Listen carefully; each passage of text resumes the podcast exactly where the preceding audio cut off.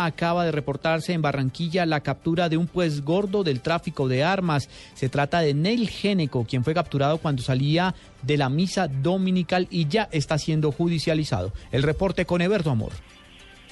Juan Camilo, muy buenas tardes. Mucha atención que el grupo especializado de la Policía de Crimen Organizado ha dado un golpe en Barranquilla al capturar a tres personas, dos en esta capital del departamento del Atlántico y otra en la ciudad de Montería.